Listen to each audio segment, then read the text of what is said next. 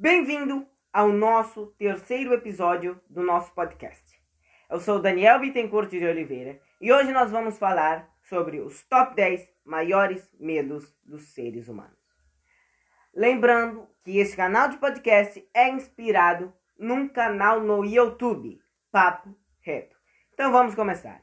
Em décimo lugar, voar. Não importa o quão seguro seja, voar é o medo de muitas pessoas. Isso pode, isso pode ser sobre voar de avião ou helicóptero. No entanto, algumas pessoas, para algumas pessoas, o medo de voar é tão sério e forte que não podem nem sequer pensar na ideia sobre voar. As pessoas com tal condições não viajaram pelo ar. Apenas o pensamento disto causará as mesmas, as mesmas muitas angústias e ansiedade. As pessoas com tal características podem também mediar esta condição pela leitura de livros de autoajuda que explicam como lidar, lidar com a situação. Há também CDs e áudios feitos especialmente que auxiliam na mudança de comportamento de uma pessoa com tal medo de avião. Em nono lugar, cães. Todos sabem que o cachorro é o melhor amigo do homem, mas algumas pessoas que não sofrem do medo de cachorros está anormal está esta anormalidade, perdão, é conhecida como sinofobia. A fobia contra cães tem sido associada às experiências traumáticas do passado com os cães, tais como ataques de cão pela infância. Em oitavo lugar, aranhas. Aracnofobia é, pela definição, o medo de aranhas e pode ser irracional em muitos casos. Seja qual for o caso, aracnofobia é prevalente em milhões de pessoas ao redor do mundo. O medo é bastante verdadeiro em alguns casos, como a espécies de aranha que são perigosas, e é onde a fobia deriva. Isso é uma coisa que eu tenho medo, aranha. Em sétimo lugar, ratos e camundongos. Outra fobia interessante é o medo repulsivo de, de camundongos ou ratos. Também é conhecido como musofobia. Normalmente, essa fobia é desencadeada por experiências passadas com camundongos e ratos, embora a maioria dos casos seja medo irracional e, e é, que é associado pela natureza dos animais. Em sexto lugar, morte. O medo da morte é conhecido como tanatofobia. Ela pode ser amenizada com, com a descrição, evitando de pensar nisso. Exi eh, assistir telejornais, perdão, e outros, infelizmente, é algo que não tem como fugir. A morte é a única certeza que nós temos na vida. Em quinto lugar, sangue. Como todos os medos, esta é uma condição anormal ou comportamento em um indivíduo que reagirá ao ver sangue.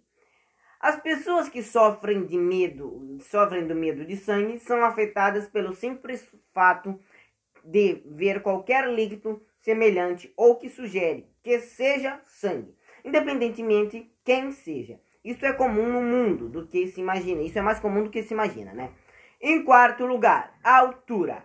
Esse é outro medo muito comum e vem muito natural por vem muito, né?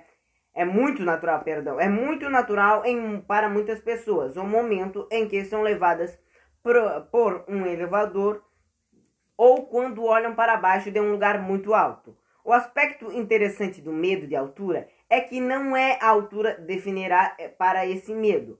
Para alguns, mesmo apenas alguns degraus de escada irá acionar a fobia. É um medo compreensível. Geralmente, essa pessoa está preocupada com a segurança do alto. Em terceiro lugar, escuridão. Conhecida como nictofobia, o medo excessivo da escuridão é algo que é encontrado em muitas pessoas. Os graus diferentes, diferem, diferem, perdão.